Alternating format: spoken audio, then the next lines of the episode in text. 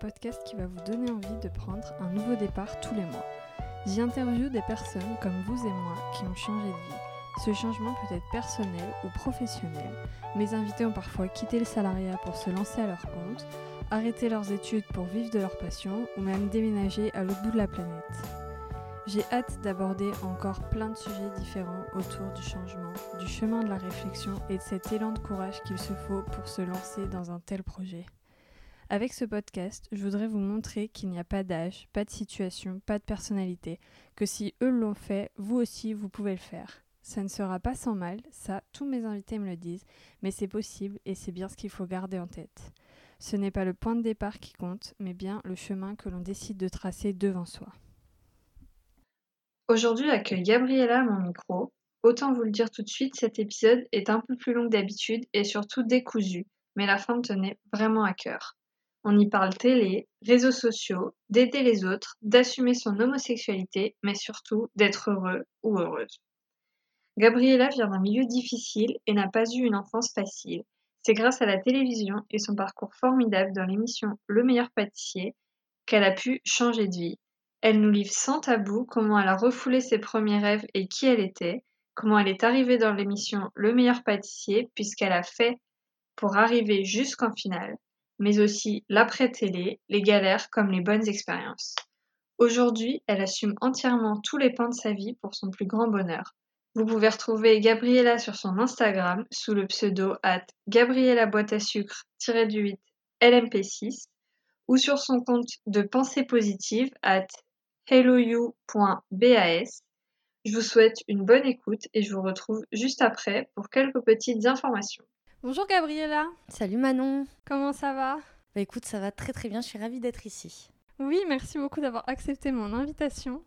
euh, je t'accueille même chez moi. Ouais. C'est la première qui fait une interview chez moi, je suis trop contente. Ouais. je me sens prioritaire là, c'est trop bien, merci. Mais oui, d'habitude je faisais dans des cafés et tout, mais en vrai, euh, il y avait toujours un peu de bruit de fond, de vaisselle ah ouais, et tout. Galère, donc, euh, voilà.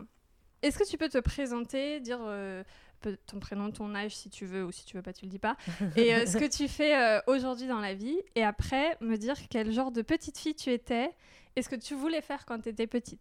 Ok, très bien. bah alors, je m'appelle Gabriella, je suis très fière de dire que j'ai 30 ans. je viens de passer le cap, donc je suis très fière de ça. ce que je fais aujourd'hui, alors j'ai un panel de casquettes, enfin j'ai plein de cordes à mon arc. Euh, je suis créatrice de contenu, ça c'est le plus gros de mon boulot, donc on va dire que c'est euh, allez, 70% euh, de mon travail, donc créatrice de contenu pour les réseaux sociaux.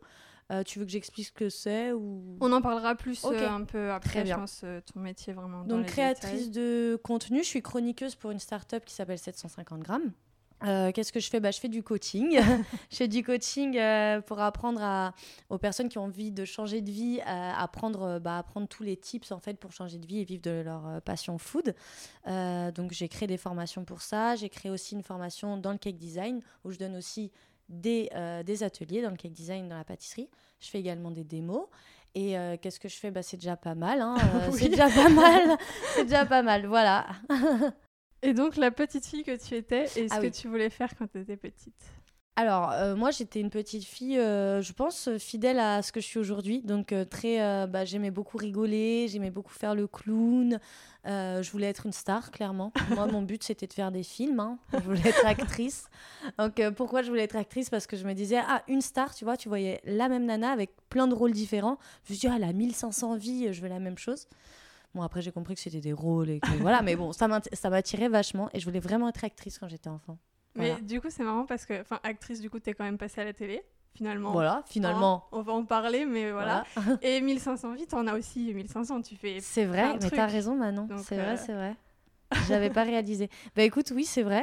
Euh, après, euh, je fais pas de film, mais, euh, mais voilà, mon but quand même, j'ai toujours. chroniqueuse. Voilà, je suis quand même, je suis quand même chroniqueuse et j'ai quand même envie de, de, de, mettre ça à plus haute échelle en travaillant peut-être à la télé, un truc comme ça. Mais maintenant, je veux pas vraiment être actrice, mais toujours être dans la télé, ouais, ça m'attire euh, vachement. Et puis par contre, j'ai toujours aimé faire des gâteaux, donc mon côté réaliste de petite fille me disait que j'avais envie de faire des gâteaux plus tard, donc euh, bah c'est exactement ce que je fais aujourd'hui. Donc Trop bien. tu vois. Trop bien. bon, t'es quand même pas arrivé là euh, comme ça en un claquement de doigts. C'est ça. Il s'est passé pas mal de choses depuis. Déjà, dans quel milieu social t'as grandi? Parce que, alors, c'est pas du tout pour stigmatiser pour quoi que ce soit, c'est vraiment pour voir comment les... la vie des gens ont pu impacter ce qu'ils font aujourd'hui. D'accord, ok, je comprends carrément, mais tu as carrément raison. Euh, moi, je viens d'un milieu social très très compliqué. je viens d'une famille très pauvre, donc bah, les restos du cœur, la Croix-Rouge, les écoles pas très fréquentables, les cités. voilà, je viens de ce milieu-là, clairement. Je viens d'un milieu assez compliqué. Voilà, l'adolescence, bah, moi, ça m'a tout simplement euh, comment dire, ça m'a libéré l'adolescence parce que j'ai compris que bah voilà, j'étais une personne, euh, moi j'étais une personne, qu'il n'y avait pas forcément un adulte qui devait maintenant décider pour moi. Euh, voilà, même au niveau familial, j'ai pas du tout une famille facile ou une famille soudée ou quoi. Moi, j'ai grandi toute seule avec ma grande sœur, donc on avait nos parents, mais c'était quand même très compliqué. Et j'ai grandi toute seule avec ma grande sœur et du coup on s'est fait toutes les deux. Et c'est là qu'en grandissant j'ai compris que bah il fallait que je me fasse toute seule, que j'étais moi et moi seule et que j'ai compris que bah bah, qu'il fallait que je me bouge les fesses si je voulais avoir quelque chose. Donc, euh, donc voilà, voilà c'est le milieu social d'où je viens. Et comment ça a impacté bah, Clairement en me disant qu'il fallait que je me démerde euh, toute seule. quoi. Donc euh, voilà. Trop bien. Et est-ce que du coup, tu avais cette idée d'actrice jusqu'à quand? À peu près ou...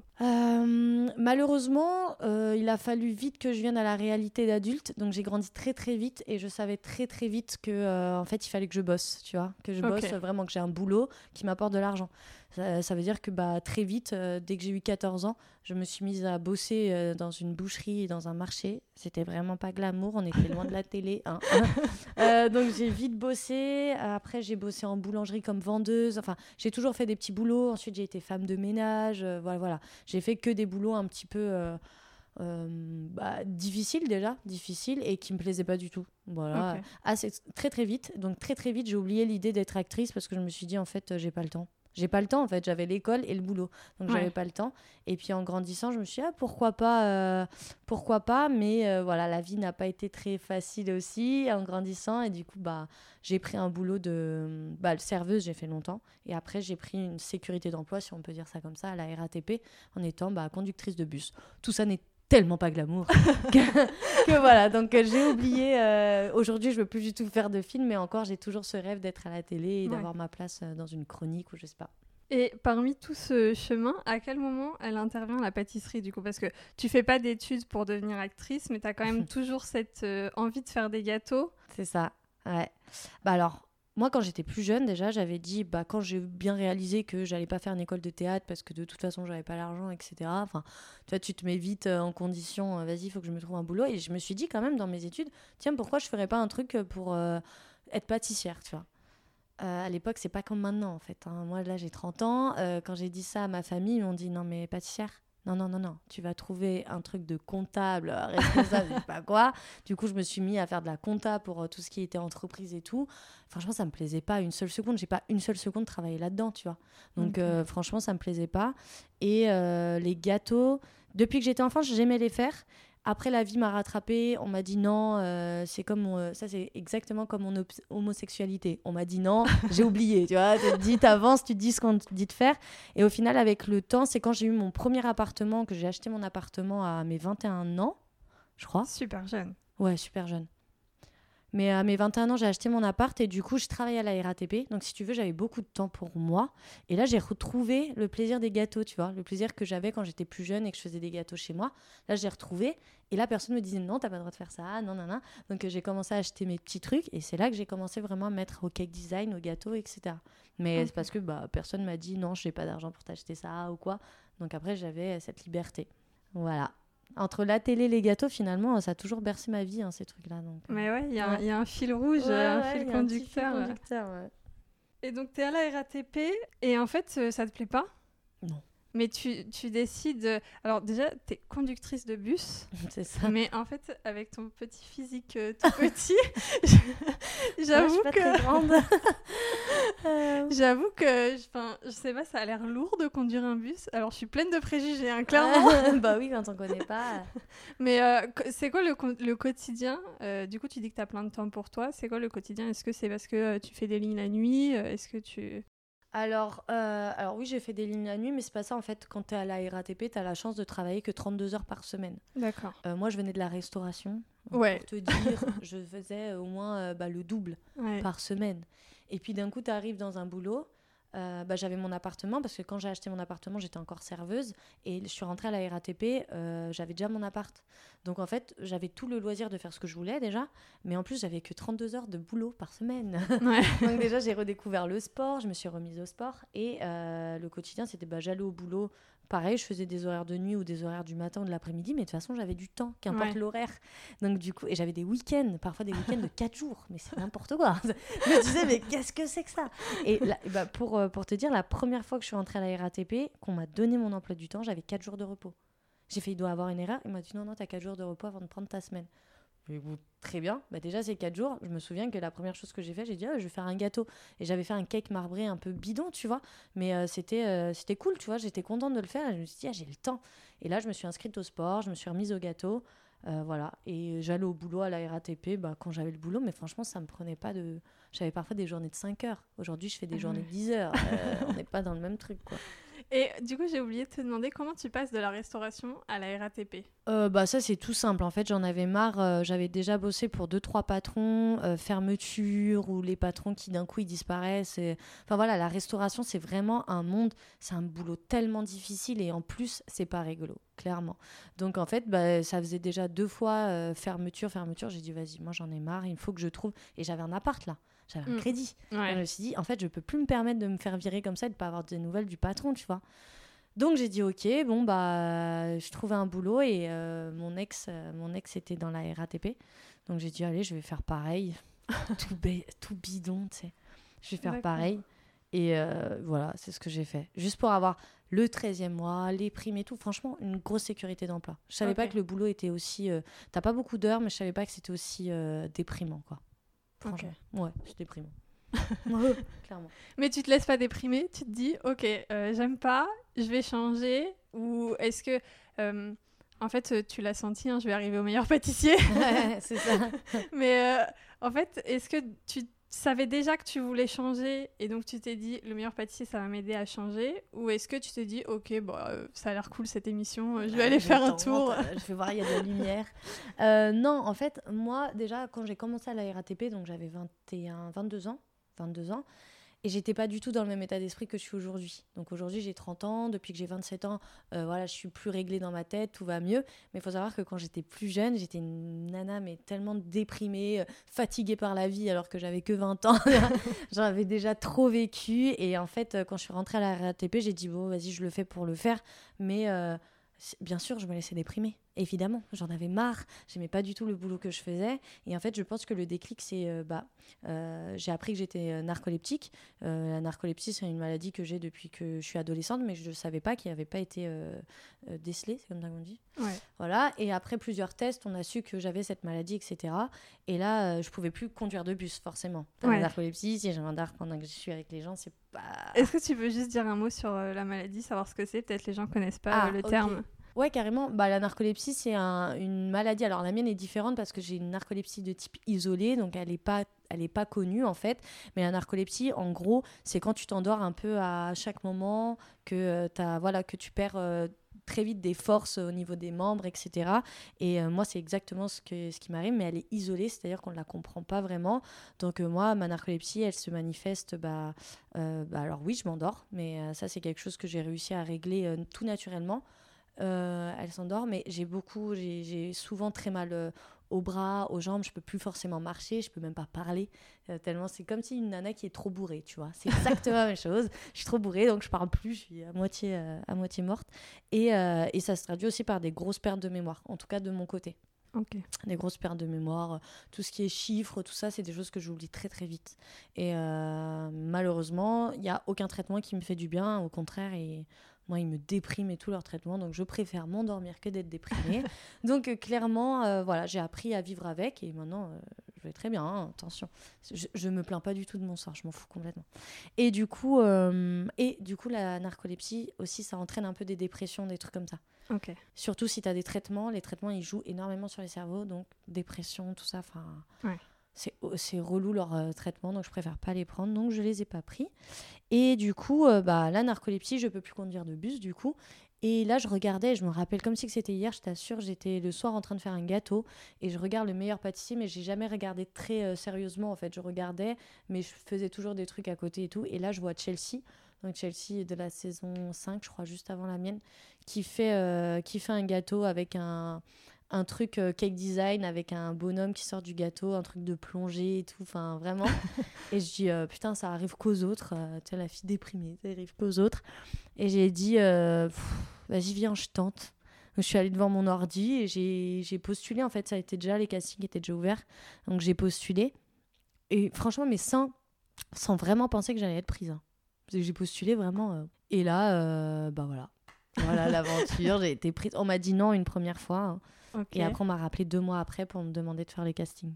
Donc j'étais très contente. Ouais. Ouais. Et ouais, voilà, c'est vraiment après la maladie. Quand... Bah, en fait, je me suis dit, bah, qu'est-ce que je vais faire maintenant? Je peux pas conduire. euh, je- La seule chose que j'aime vraiment, c'est le sport et les gâteaux. Euh, Allez, je tente. Voilà.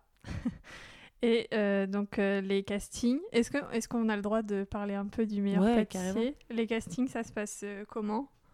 Alors, bah, t'as appelé une première fois pour, euh, pour faire un casting, en fait, vocal. T'es juste appelé, il t'appelle, il- tu racontes un peu ta vie, etc. Et c'est là la première fois où on m'a dit non, stop, tu vois, c'est mort. J'ai fait ok, parce qu'en fait, je faisais que du cake design. Donc après, Ok. je les comprends, mais je faisais que du cake design. Donc oh, ils se sont dit, euh, voilà, Ouais. pas intéressant.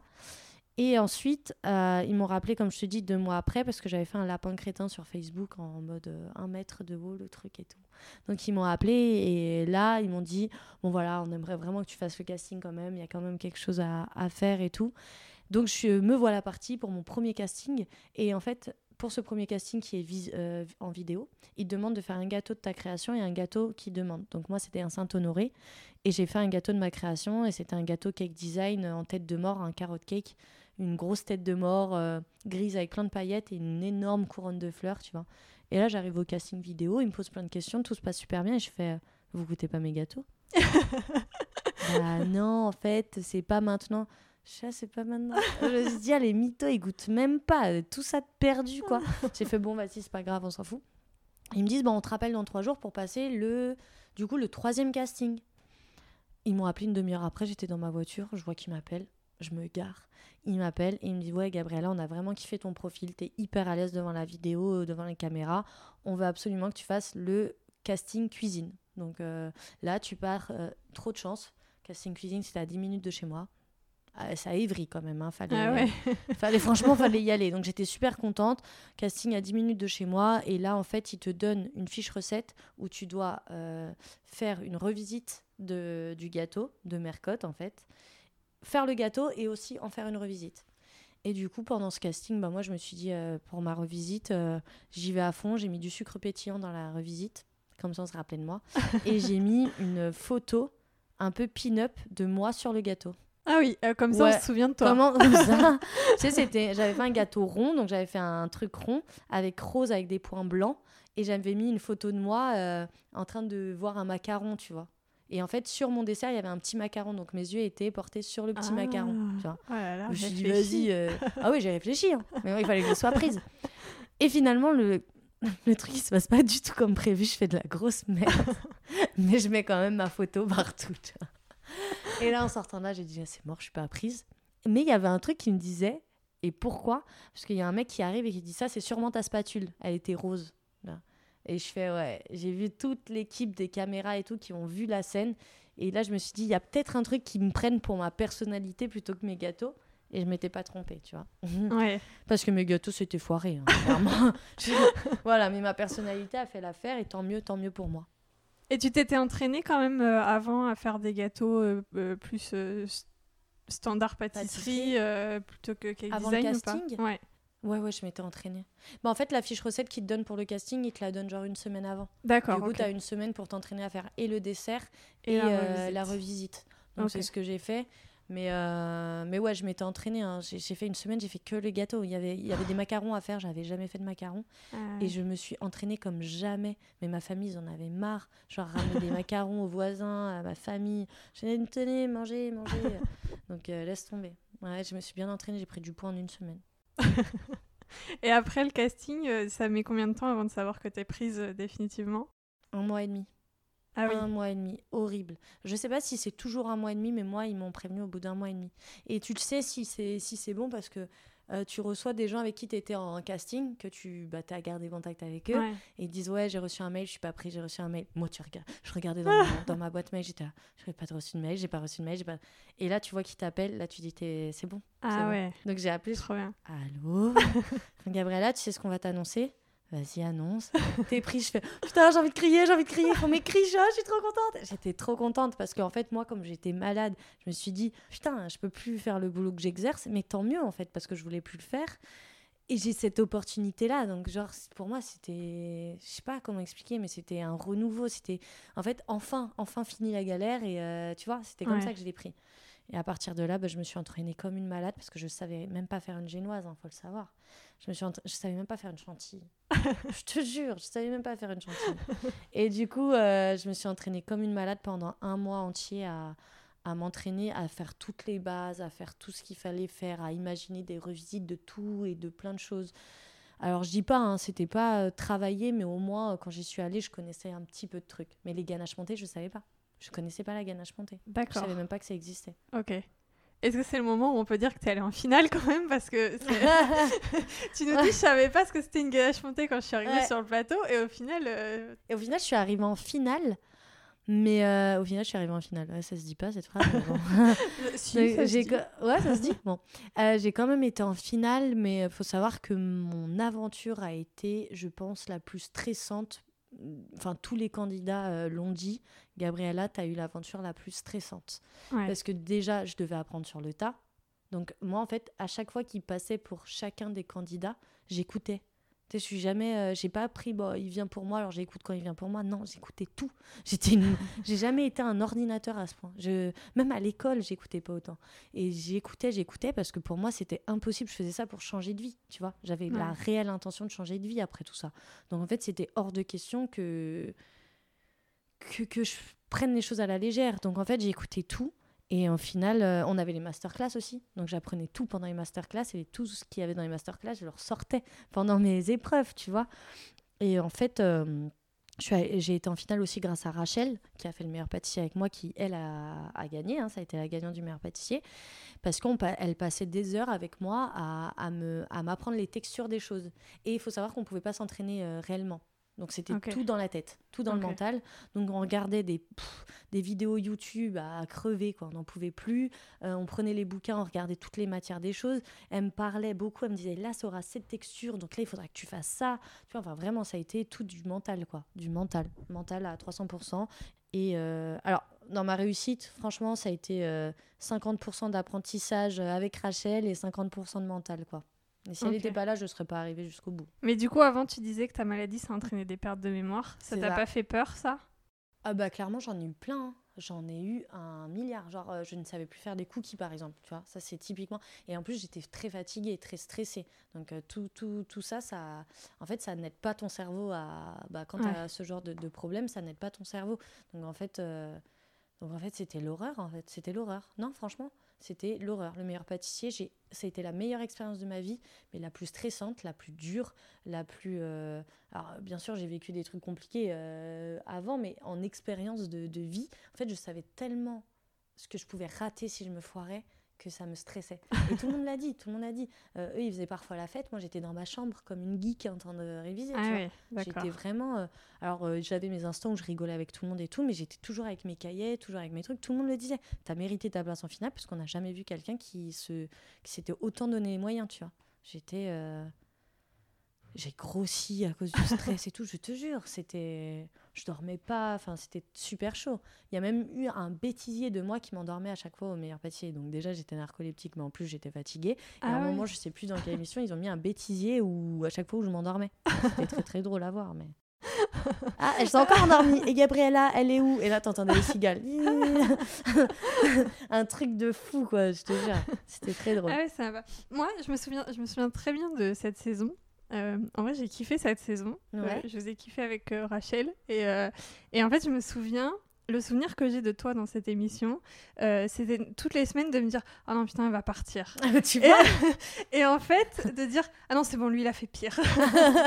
tu vois, ça a été ça, mais tout, tout, mais t'as as tout dit là maintenant. Et, et jusqu'à quand même, je dirais, deux, peut-être avant, avant, avant, enfin, genre. Euh, les 3-4 dernières émissions où, où, où je te sentais plus à l'aise. Enfin, Mhm, on te sentait plus à l'aise. Mais euh, voilà, c'est vrai que à chaque fois, tu étais là, non, je veux pas qu'elle parte.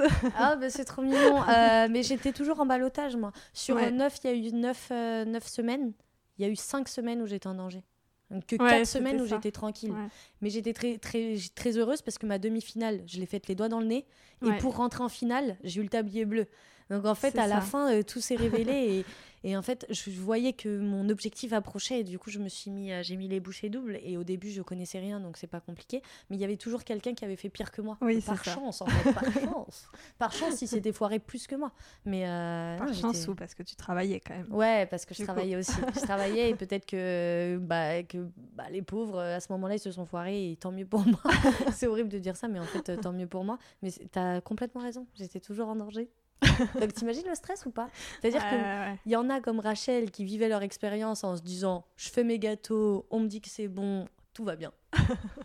Et t'avais les filles comme moi qui étaient là putain c'est encore raté, il faut encore que je mette les bouchées tripes pour réussir cette épreuve sinon c'est foutu pour moi.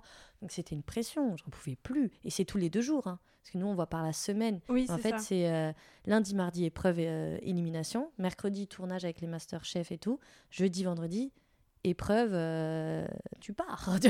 T'avais le week-end Ah pour ouais. dormir, mais sinon, euh, moi, je m'entraînais le week-end. Donc, euh, tu sais, mentalement, j'étais toujours dans le stress. Quoi. Le week-end, tu rentrais chez toi? Non, tu restes. Tu... En fait, quand tu as des jours fériés, tu peux rentrer.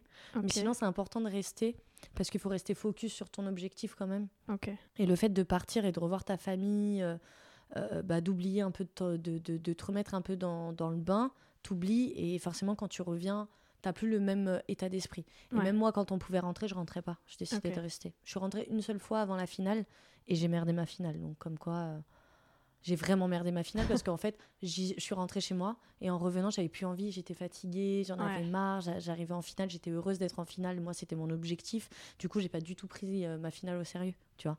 Et j'aurais jamais dû rentrer. mais bon, c'est des erreurs qu'on fait. Je suis quand même contente d'avoir été en finale, mais euh, voilà, je me suis foirée clairement. Et donc, du coup, le... enfin, nous, l'émission, ça a duré euh, ouais, euh, deux mois. Ou... Deux mois, ouais. Et toi, le tournage, ça a duré combien de temps? Deux mois. Ah ouais, c'était... euh, Deux tu- mois. C'était intensif.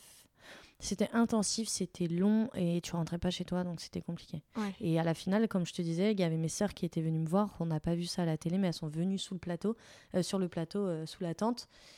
Et dès qu'elles sont venues, j'avais qu'une envie, c'était de les retrouver. Parce que j'ai trois sœurs avec qui je suis très proche, euh, chacune d'entre elles. Quoi. Je, suis, je suis très proche avec toutes.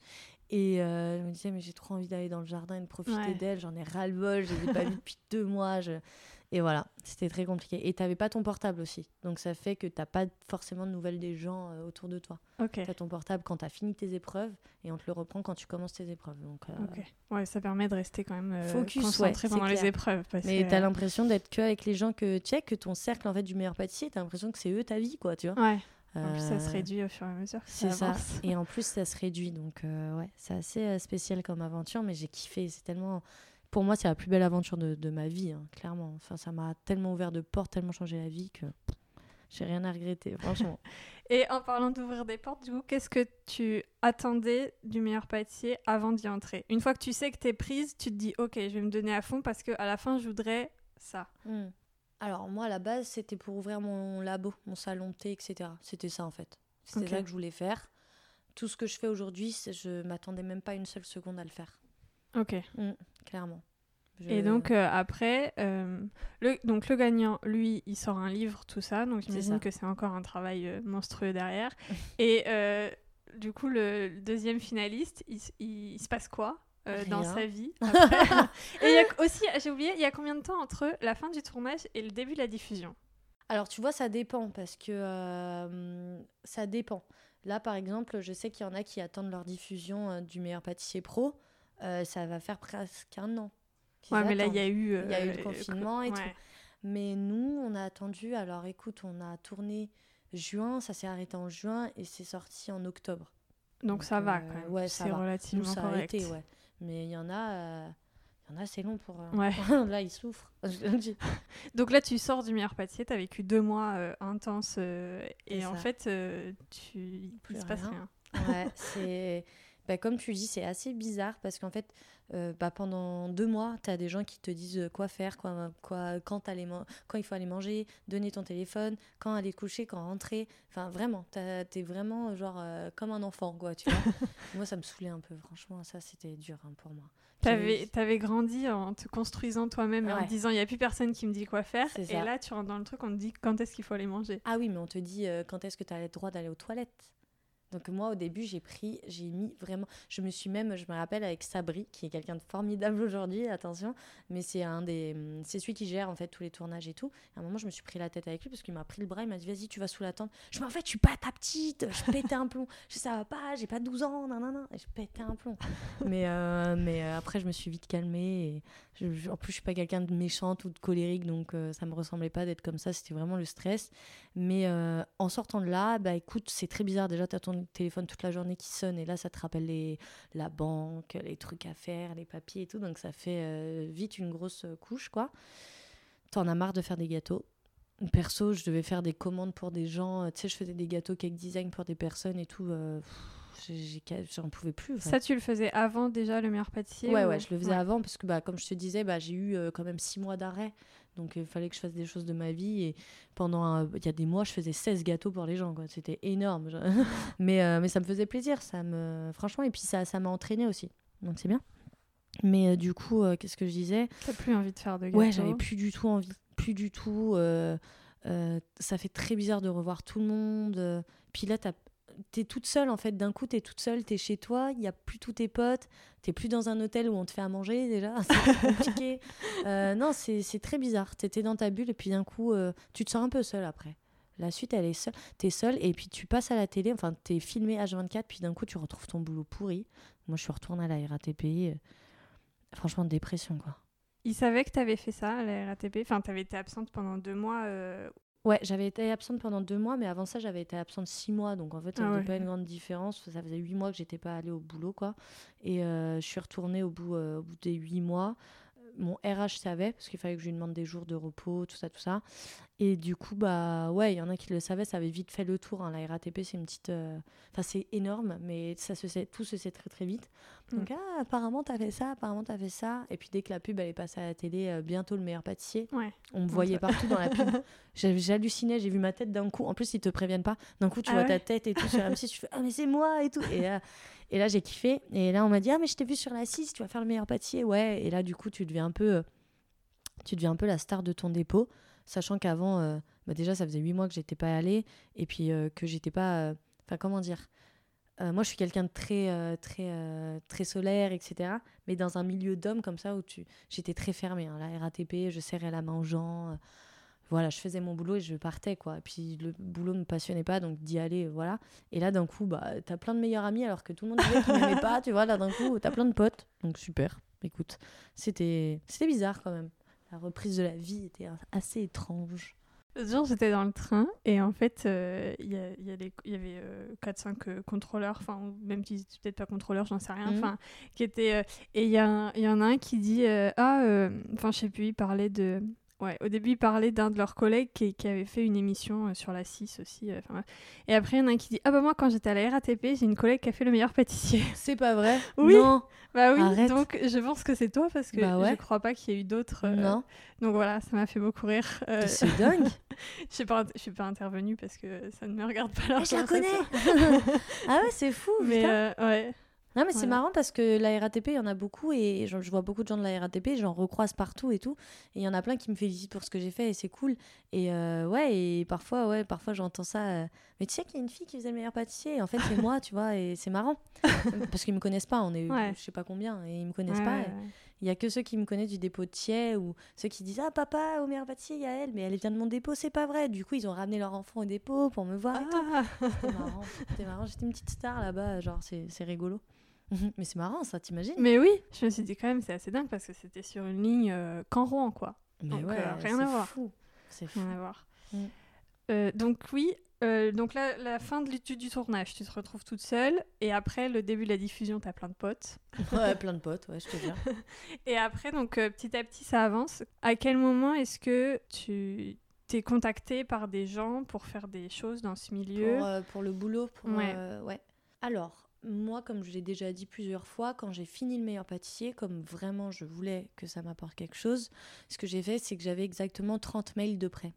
Donc, c'est-à-dire qu'à la fin de la diffusion en décembre, donc, parce qu'après j'ai fait une spéciale aussi qui est ressortie tout de suite après, mais vraiment à la fin de mon émission, euh, la fin, le lendemain, bim, j'ai envoyé 30 mails à 30 marques différentes.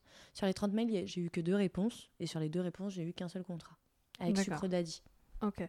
D'ailleurs, j'ai adoré travailler avec eux, c'était génial. C'était mon plus gros contrat. J'avais, euh, en attendant d'avoir un peu leurs réponses et d'un petit peu de, de, de, de voir un petit peu avec eux euh, ce que ce qu'on allait faire, il s'est passé plein de trucs. Il y a eu la spéciale du meilleur pâtissier d'une autre saison. Euh, j'ai travaillé avec Zodio, j'ai travaillé avec une marque de, qui s'appelle Foodspring.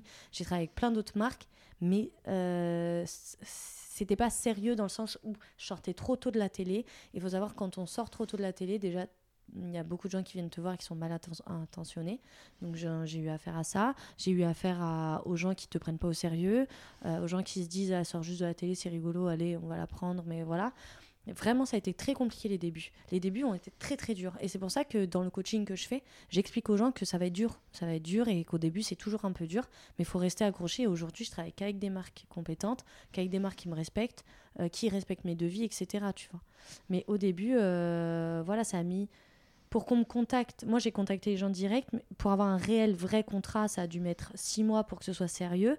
Et les débuts, ouais, j'ai été contactée très rapidement, mais c'était jamais du très sérieux, tu vois. C'était Ok. assez- c'était très dur les débuts. Ouais.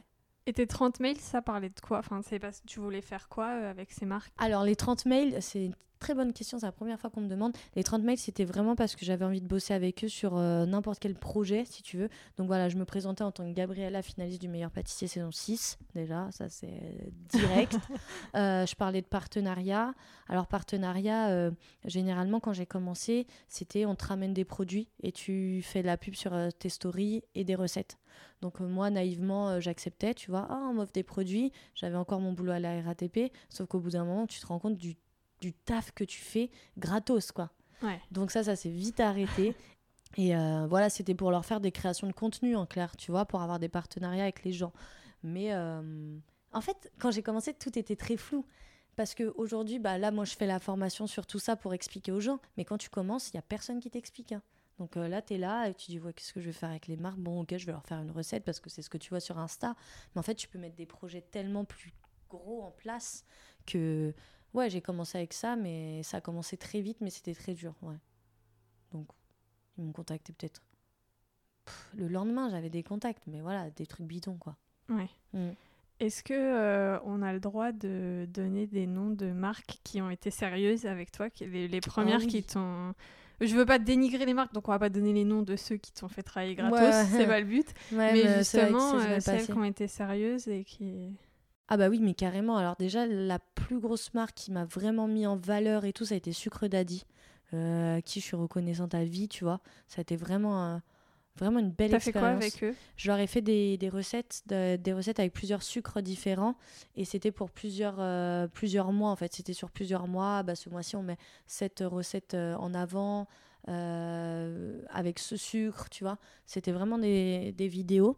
Donc ça a été une journée de tournage intense par contre, 6h, 21h. Mais c'était euh, trop bien quoi. C'était un vrai projet que tu menais à bien. C'était j'étais derrière, devant la caméra, j'ai kiffé vraiment. Après euh, Kenwood, Kenwood où ça a mis un peu plus de temps. Je crois que j'ai mis un an avant de travailler avec eux, mais aujourd'hui je bosse encore avec eux. C'est encore des clients, encore euh, encore aujourd'hui. Euh, j'ai travaillé avec une boîte qui s'appelle euh, La Vie en couleur aussi, qui m'apporte aussi pas mal de contrats de temps en temps et tout. Et 750 grammes, grosse start-up euh, qui m'apporte plein de projets, plein de trucs. Donc voilà, ça c'est vraiment des clients au top du top aujourd'hui. Euh, ouais, 750 grammes Kenwood, c'est vraiment des gros clients avec qui je bosse. Renault, Renault oui, aussi. vrai, je me souviens. J'ai bossé avec ça. Renault. et Aujourd'hui, j'ai un très bon rapport avec euh, la boîte Renault des Champs-Élysées euh, qui s'occupe de toute la com et tout. Aujourd'hui, je peux dire que tous mes clients sont très sérieux et top, quoi. Enfin, j'ai vraiment beaucoup de chance. Ça n'a pas été le cas, mais en tout cas, Sucre Daddy et Kenwood, ça a été les premiers, en tout cas. Ouais. Ok. T'as encore aujourd'hui des marques qui te contactent pour faire du contenu gratuit en échange de produits? Mais oui. Et là, par contre, j'ai le répondant, tu vois. Je leur dis, euh, euh, écoutez, comme je ne paye pas, euh, par exemple, j'ai une marque de savon là qui m'a appelé et qui voulait que je mette en accord pâtisserie et leur saveur euh, de savon. Très intéressant comme projet, très bien. On vous offre des savons. J'ai dit, par contre, mon banquier je me paye en gel douche. Non, mais c'est n'importe quoi. Je sais même Ouais. et j'ai même, j'ai même écrit un jour un mail, j'ai dit, mais en fait, je ne sais même pas comment vous, vous, vous, vous, vous euh, osez, en fait, vous osez, vous avez, vous avez ce toupet de venir euh, voir des gens qui travaillent et qui, de leur offrir des gels douche. Je leur ai dit, je leur ai dit, mais en fait, tout travail mérite salaire, je ne paierai pas mon banquier ni mes impôts en gel douche, donc excusez-moi, mais non. Mais Ouais. je le dis à tout le monde, moi j'accepte rien de gratos. Parfois j'accepte de faire des stories parce que euh, pour des assos ou pour des, des, des petites marques, tu vois, indépendantes, euh, genre des trucs d'épices et tout, que, que j'aime bien parce qu'en plus ils me les offrent et je trouve vraiment bien leur boulot, donc je le fais, comme une marque là, euh, bio et tout ça. Mais je me contente de stories, donc ça prend vraiment pas le temps et, euh, et c'est vraiment des marques qui me touchent, tu vois. Mm, mm. Mais sinon, ils sont fous. Tu T'imagines, tu fais des photos, tu fais une création, tu fais des photos, tu retouches, tu fais une recette, etc. Et gratos. Mais ça va pas ou quoi? Non, je fais pas ça, moi. C'est fini. Ça prend combien de temps, euh, par exemple, si, si euh, une marque te demande de faire euh, une recette avec un produit en particulier, Mm. d'en faire un post Instagram et des stories? Ça prend combien de temps pour moi à faire Ouais. Oh, On va dire qu'on est sur deux jours, tu vois. Deux jours. euh, déjà, il me faut une bonne, euh, bonne demi-journée pour euh, réfléchir à une bonne recette, tu vois, quali, qui, qui, qui les reflète eux, mais qui me reflète moi. Ensuite, tu as la journée, bah, l'après-midi où tu commences bah, à, créer tes- à créer ta recette, hein, clairement. Le lendemain, tu vas faire tes photos, tes retouches photos. Pendant tout ça, tu fais tes stories. Et après, tu mets sur ton blog. euh, voilà, ça met deux à trois jours. Ça dépend. Deux à trois jours, on est bien. Et les, les dessous, les trucs cachés, les trucs qu'on ne voit pas, qu'il faut faire quand même, mais euh, que ça se voit pas, parce que j'imagine il y a beaucoup d'échanges de, de mails ou d'échanges Ouais, avec les mm. clients qui, du coup, ça, c'est des choses qui se voient pas, mais qui prennent du temps. Mm, ouais, Ça alors ça, c'est autre chose, ouais. Ça représente combien de temps? Ouais. Ou un pourcentage de ton boulot. Par...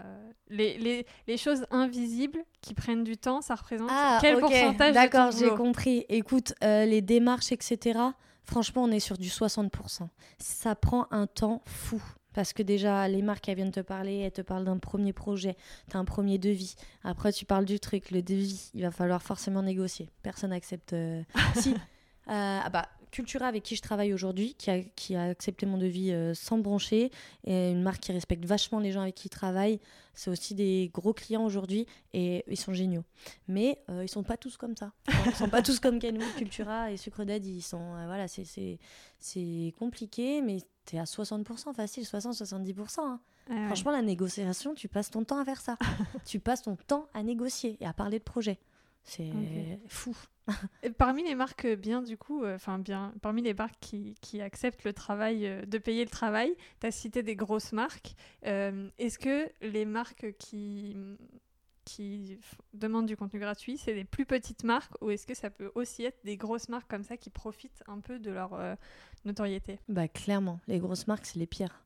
Ah ouais. T'as des grosses marques qui vont te dire, euh, ils vont tous commencer leur mail. T'as des grosses marques qui vont commencer leur mail par, euh, on n'a pas beaucoup de budget, forcément. Forcément. Et là, t'hallucines, tu te dis, attends, tu déconnes ou quoi? Je regarde ton chiffre d'affaires sur Google, c'est pas ce que ça me dit, tu vois. Mais ils ont pas de. Je sais pas. En fait, je sais, je sais pas où est-ce qu'ils situent leurs priorités, tu vois. Je sais pas. Donc, euh, ils savent très bien que Instagram, les réseaux, etc., c'est vraiment, euh, c'est vraiment bah, ce qui va construire le truc. Mais je pense qu'en fait, ils profitent des personnes qui ont envie d'évoluer sur les réseaux Ouais. pour leur proposer des trucs en échange de visibilité. Alors, c'est l'échange de visibilité. À chaque fois, je leur dis Ah, bah attendez, je vais voir si mon banquier il est content que j'ai de la visibilité. Non, enfin, tu vois. Et là, ouais, les grosses marques, elles abusent. Et tu as les petites marques qui, elles, veulent bien te payer, mais qui peuvent pas payer énormément. Et là, du coup, bah, ça marche dans une autre négociation, un autre truc, tu vois. Je- moi, je trouve toujours des solutions pour, euh, pour les petites marques qui ont envie de, de, de montrer leur, euh, ce qu'ils font, toujours. Là, euh, après, bon, faut pas abuser. Hein. Faut pas abuser non plus. Moi aussi, j'ai besoin de bosser, tu vois. Faut pas abuser, mais les grandes marques, ouais, ils sont pas mal. Mm. mais heureusement, franchement, heureusement, il y en a beaucoup qui respectent le boulot et qui, qui sont au top et qui sont prêts à, à investir parce qu'ils savent que c'est important, tu vois. Ça, c'est cool. Parce que là, ça fait du coup, euh, ça doit faire euh, trois ans ton, Trois ans, ouais, exactement. Qui est passé. Mmh, trois ans. Et euh, est-ce qu'en trois ans, tu as vu une évolution des marques? Est-ce que tu as des marques qui au début t'ont contacté pour des, du gratuit et qui maintenant acceptent de payer? Ou est-ce que tu as vu une évolution en fonction de ton enfin en fonction de toi et de l'image des réseaux sociaux? Parce mmh. que ça a grandi tes réseaux sociaux depuis le meilleur pâtissier. C'est clair. Donc est-ce que le changement, il est en fonction de peut-être ton nombre d'abonnés ou est-ce qu'il est en fonction des mentalités chez eux qui évoluent? Alors en fait, je pense que euh, on, est ce qu'on montre en fait. Et je pense qu'à mes débuts, j'avais pas assez confiance en moi. J'avais pas, j'avais pas le bagou qu'il fallait. J'avais pas les tarifs qu'il fallait. J'avais rien, tu vois, parce qu'on t'apprend pas c'est pas comme le coaching que je fais maintenant. oui, on oui, on va en parler, on va en parler. on t'apprend pas. Du coup, euh, du coup, en fait, tu te retrouves un peu comme une cruche, tu vois. Et en fait, je pense que les marques, ils ont l'habitude. Du coup, ils arrivent à déceler un petit peu celle qui est pas trop sûre d'elle. Et, et je pense qu'aujourd'hui, si ça a changé, c'est déjà parce que j'ai fait les bons choix. J'ai arrêté d'accepter. Euh, parce que j'avais tellement peur de ne pas avoir de boulot que j'ai accepté tout. Et ça, j'ai arrêté de le faire. Et je pense que euh, aujourd'hui, je, je, suis sûre de moi. Et du coup, quand on n'accepte pas un devis, alors je peux aller jusqu'à la négociation, mais je leur dis, mais en fait, là, vous allez trop loin et stop, tu vois. Et j'ai un bagou. Et en fait, c'est un boulot où ça parle beaucoup. C'est-à-dire que si tu acceptes de faire gratuitement quelque chose, bah, ça va vite se savoir, tu vois. Enfin, les marques, elles communiquent entre elles. Hein, c'est mmh. pas... Et si tu acceptes une fois, deux fois de faire gratos, euh, imaginons ça passe par un peu la même agence qui te contacte ah bah là, euh, voilà, il faut que tu fasses attention à ce que tu fais parce que tu as vite fait d'être considérée comme la nana qui va travailler gratuitement parce qu'elle est gentille, tu vois. Et bah moi, c'est pas c'est pas la réputation que j'ai, je suis pas euh, voilà, on sait que j'aime mon boulot, mais on sait que je, je ne je ne fais pas gratos. Voilà. T'as dit que tu avais peur de pas avoir de boulot. C'est mm. intéressant. Au début, tu as commencé donc, de faire ça, la création de contenu, en parallèle de ton boulot à la RATP. Et après, à partir de combien de temps est-ce que tu as quitté la RATP Est-ce que c'est parce que tu avais euh, suffisamment de contrats pour te payer euh, un salaire euh, pour vivre?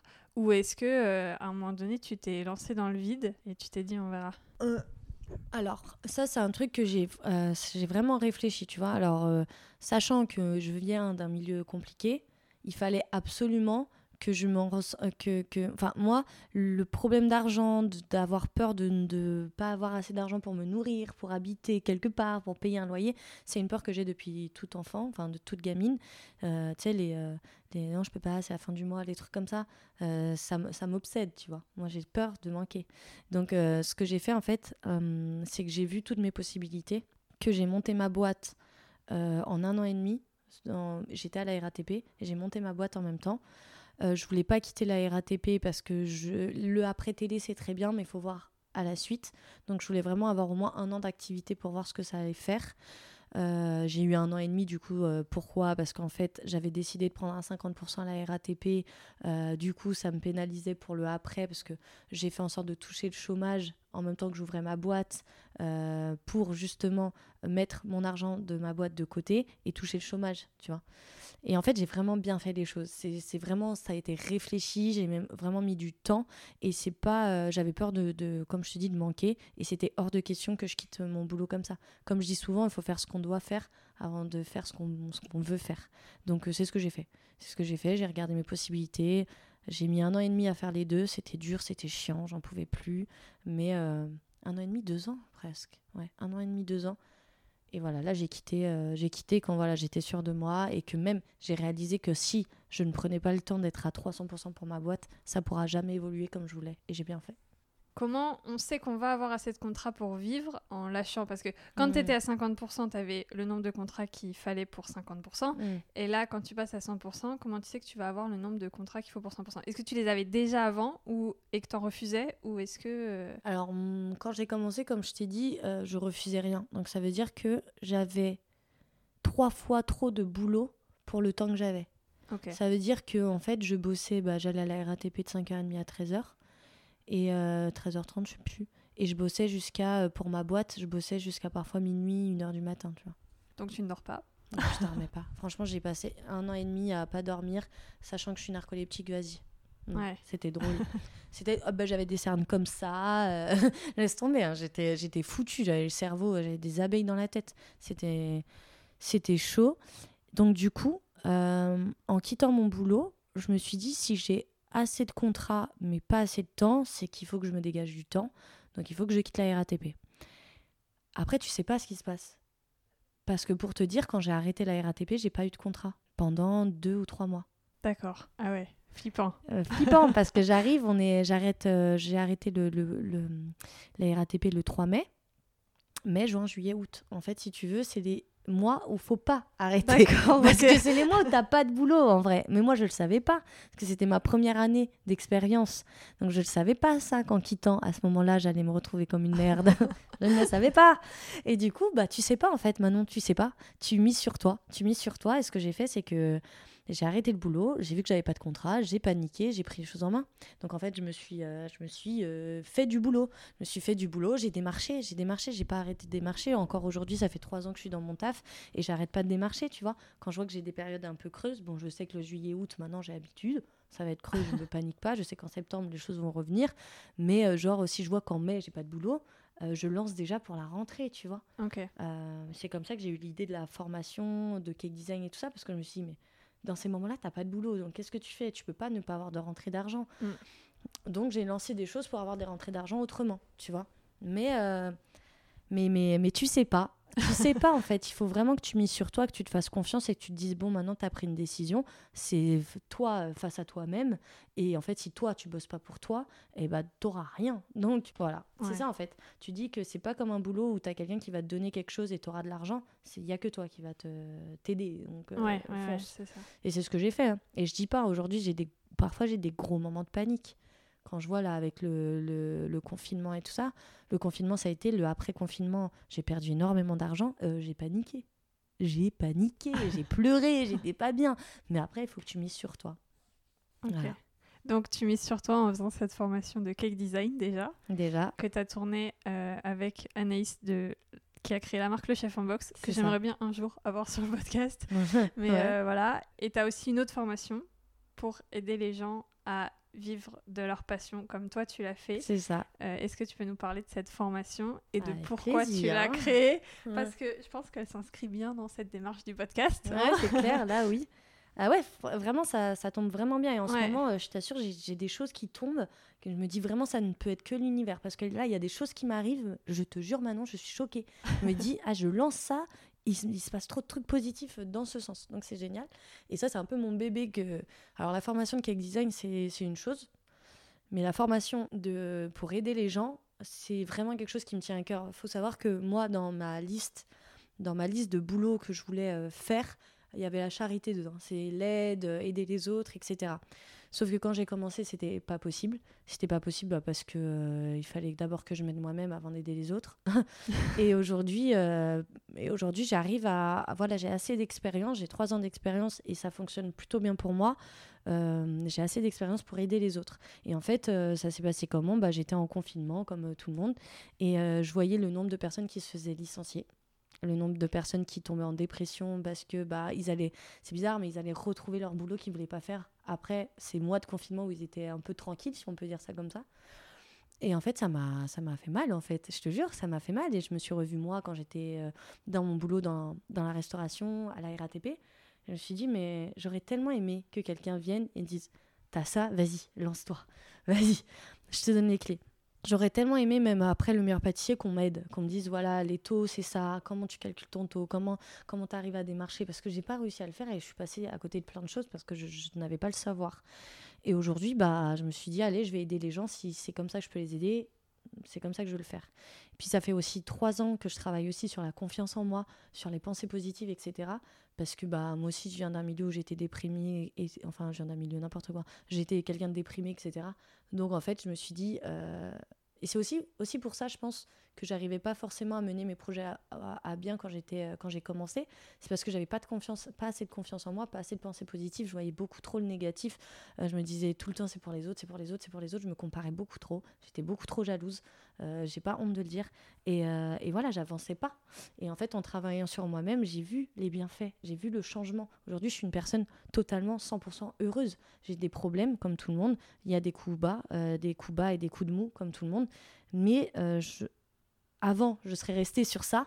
Aujourd'hui j'évolue, je m'en fous, tu vois. Et euh, effectivement, euh, aujourd'hui, je lance cette formation pour aider les gens en fait à voir les, choses positives.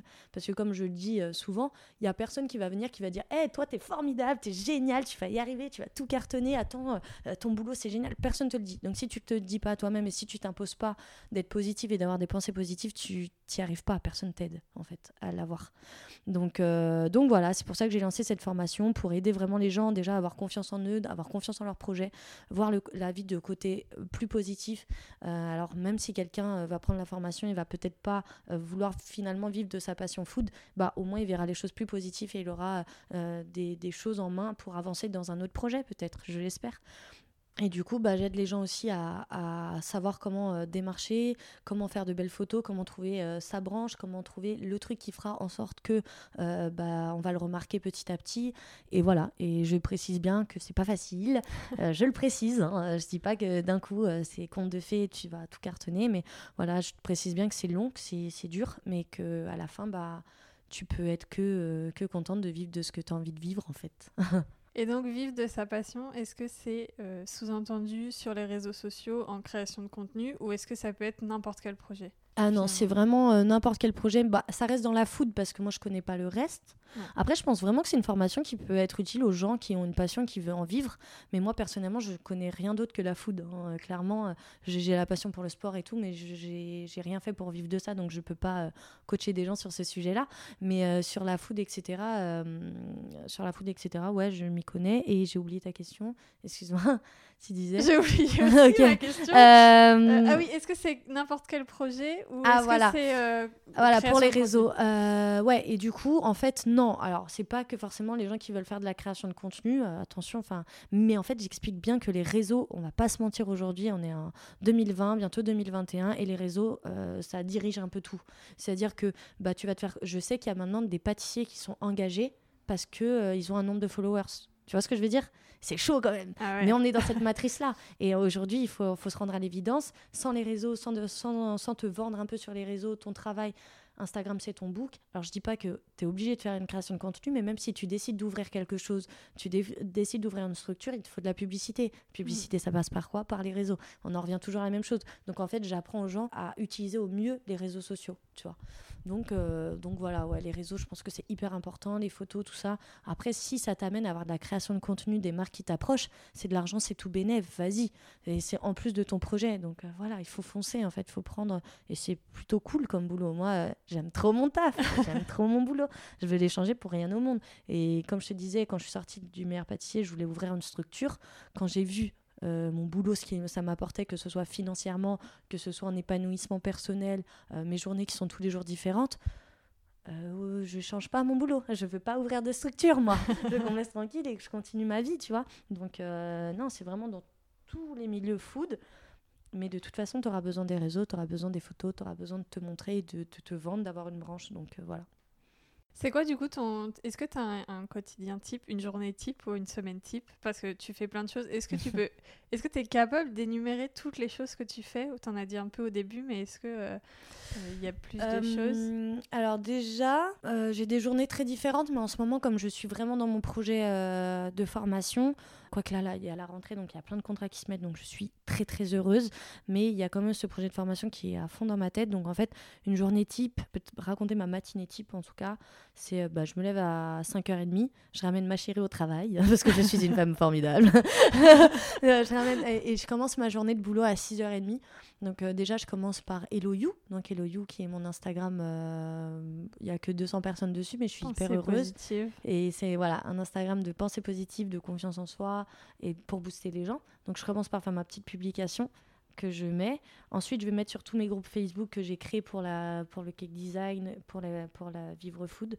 Euh, bah, je, me mets dessus, donc je réponds aux gens. Je, je, regarde un petit peu mes réseaux aussi sur Instagram. Je réponds pareil, je réponds aux gens. Euh, ça prend du temps hein, de répondre aux personnes, donc voilà, je me mets dessus. Ensuite, je regarde euh, mon super emploi du temps Trello. Je marque tout ce que j'ai à faire dans ma journée. Et là, j'attaque. Il est à peu près 7h30 quand j'attaque vraiment le boulot, comment dire par réseau, voilà, que j'attaque le okay. Donc après, euh, ça passe en création de contenu, donc je vais commencer à faire des recettes chez moi. À partir de 9h à peu près, je fais mon sport, mon bon sport. je prends une bonne douche froide et là, je réattaque. Et là, généralement, euh, soit j'ai des rendez-vous, soit j'ai des tournages, soit j'ai des trucs, mais je fais. Euh, j'ai les coachings aussi. En fait, j'ai aucune journée type. Voilà, c'est ce que. En fait, je crois que je peux te raconter une heure de, ma vie, voilà, de ma vie euh, qui passe de 6h30 à 7h30 où là, je suis à fond sur les réseaux, sur euh, Instagram, etc. Et généralement le soir, généralement le soir, je suis pareil, à fond sur mon ordinateur, en train de retoucher des photos, écrire des recettes ou euh, envoyer des mails, des devis, etc. Vers 17h à peu près, c'est ça. Ok. Mais entre 7h30 et 17h30, je ne sais pas. Il se passe trop de choses. Euh, Je sais pas. Je- Il se passe beaucoup trop de choses dans ma vie, mais j'adore. C'est c'est ce qui me. Ça me motive trop, quoi. J'aime trop ce mode de vie. C'était 1500 vies. Exactement. Eh ouais, grave. C'est grave ça, mes 1500 vies.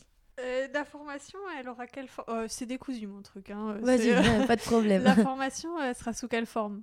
Euh, c'est toi qui coaches les gens, c'est des vidéos qu'on regarde, c'est des trucs qu'on lit, c'est quel format? Alors, à la différence de ce que je fais en ce moment sur les coachings, où c'est en visio, ça n'a rien à voir. Là, ça va être vraiment sous forme de, de module. Donc, tu cliques et tu as ta vidéo. euh, par exemple, il y a un module photographie. Je montre tout sur bah, la première vidéo, bah, peut-être comment prendre ta photo sur les avec les lumières. Euh, la deuxième photo, comment faire une belle euh, deuxième vidéo, comment faire une, belle mise en, une belle mise en scène. La troisième vidéo sur les retouches. Tu vois, c'est vraiment ça. Donc, tu auras module 1 photo et ah, ta, ta, ta, ta, module 2 confiance en soi, ta, ta, ta, ta, ta. C'est vraiment comme ça. Après, en ce moment, je fais des coachings et j'ai vraiment envie de continuer ça. J'ai vraiment envie de le mettre en place en plus de mes formations pour ceux qui ont envie d'être plus coachés vers euh, plus un truc euh, Personnalisé. tu vois, personnel, personnel. J'ai vraiment envie de le faire parce que finalement, en le faisant avec euh, mes trois bêta-testeuses, je vois à quel point j'aime ça. Je vois que j'aime trop le partage, j'aime trop aider, j'aime trop voir la personne quand je lui parle et voir euh, si ça bouge aussi en elle. Et c'est un truc que je vais mettre en place qui n'était pas prévu, mais que je vais mettre en place. Et pour ceux qui veulent tout simplement la formation en ligne, voilà, ça va se passer comme ça. Après, ce sera moi sur les vidéos. Alors, soit c'est moi, soit c'est plus euh, mon écran que je montre et que je montre comment je fais. Et il y aura des PDF. Forcément, il y aura des PDF, des écrits, des petits formulaires, euh, des trucs comme ça euh, que les gens pourront remplir. Mais c'est à eux, quoi. C'est c'est- c'est à eux, ils en font ce qu'ils veulent. Mais là, le coaching, d'avoir, de vraiment suivre. Les nanas avec qui je travaille, ben, j'aime beaucoup trop ça. Je pense que je vais le mettre en place.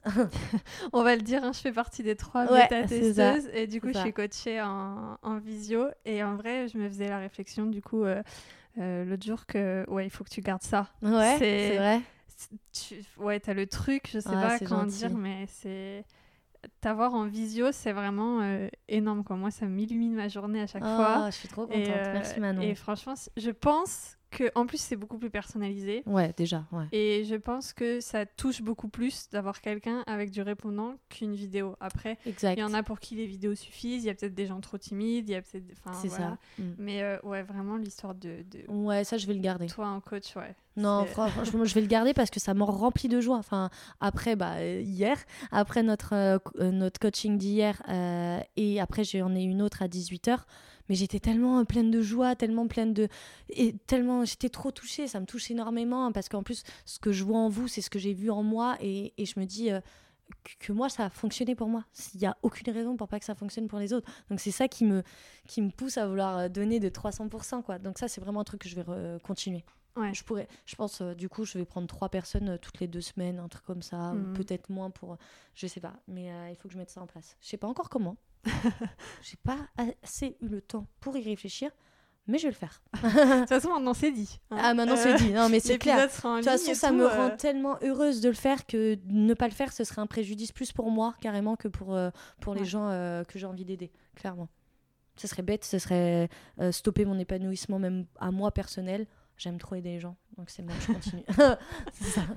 Trop bien. C'est quoi Est-ce que tu connais déjà euh, les modules euh, qu'il va y avoir dans la formation? Ouais, je les connais tous, évidemment. Ils sont, ils sont tous écrits, tous travaillés, ils sont juste pas filmés. Mais euh, j'ai pas mon PC là, mais il y en a, il y en a. Alors, normalement, le mieux c'est d'en avoir 6 pour pas en avoir trop, pour pas en avoir pas assez. Et c'est vrai que je crois que je dépasse un peu. Mais tu as un module bah, sur la confiance en soi, tu as un module sur la photo, tu as un module sur euh, les démarches, tu as un module sur euh, les réseaux. Donc, celui que vous, euh, les bêta-testeuses, ont euh, Instagram et démarches, là, il sera en, En deux, deux. fois. Voilà. parce que euh, voilà, il y aura plus de, de trucs. Euh, Il y en a un autre sur euh, La pâtisserie. la pâtisserie, exactement. Euh, ouais, je crois, euh, ouais, je les ai plus les autres. Mais euh, t'en as il y en a sept encore, sept ou huit, et qu'il faut que les 7 et 8, il faut que j'essaye de les placer dans les autres. Enfin, mais ouais, il y en a pas mal. hein. Il y en a pas mal parce qu'il y en a d'autres vraiment. Comment ouvrir sa structure Est-ce que tu as un truc un peu sur des gens qui ont, qui, qui ont changé de vie pour vivre euh, cette passion? Est-ce que tu as un truc genre témoignage? Les intervenants, ouais, j'en ai, Ouais. euh, j'en ai plusieurs en fait. Sur chaque module, j'aimerais un intervenant. Donc c'est aussi sur bien. ça que je travaille et c'est aussi qui ce qui est compliqué, c'est de trouver, euh, pas de trouver les intervenants, mais de trouver le temps. De... Ça sera pas en podcast, je pense, parce que euh, je sais pas, euh, je sais pas comment je vais le mettre en place. Mais pour l'instant, ça a été de l'écrit en, en ITV, euh, peut-être en vidéo, je sais pas encore. C'est un peu flou et euh, euh, la, la formation sort en, octobre, début octobre. Si elle peut sortir fin septembre, ce sera génial. Mais euh, L'épisode là sort fin septembre. ah bah Donc, voilà. écoute, on sera raccord. Voilà, exactement. Donc j'aimerais vraiment que je- si j'arrive à sortir fin octobre, ça serait génial. Mais moi, je me suis fixé euh, début octobre, Euh, fin septembre, pardon. Mais je me suis fixé début octobre, donc euh, je suis bien, Ouais. je suis bien, je suis bien, je suis bien, je suis bien. En tout cas, les deux premiers modules, tu sais, après, la formation ne sera pas complète d'un coup, mais les, les premiers modules sortiront en octobre, début octobre. Ok. Ouais, j'ai Trop trop hâte. Trop Ouais, oui, ça va être trop bien. Mm.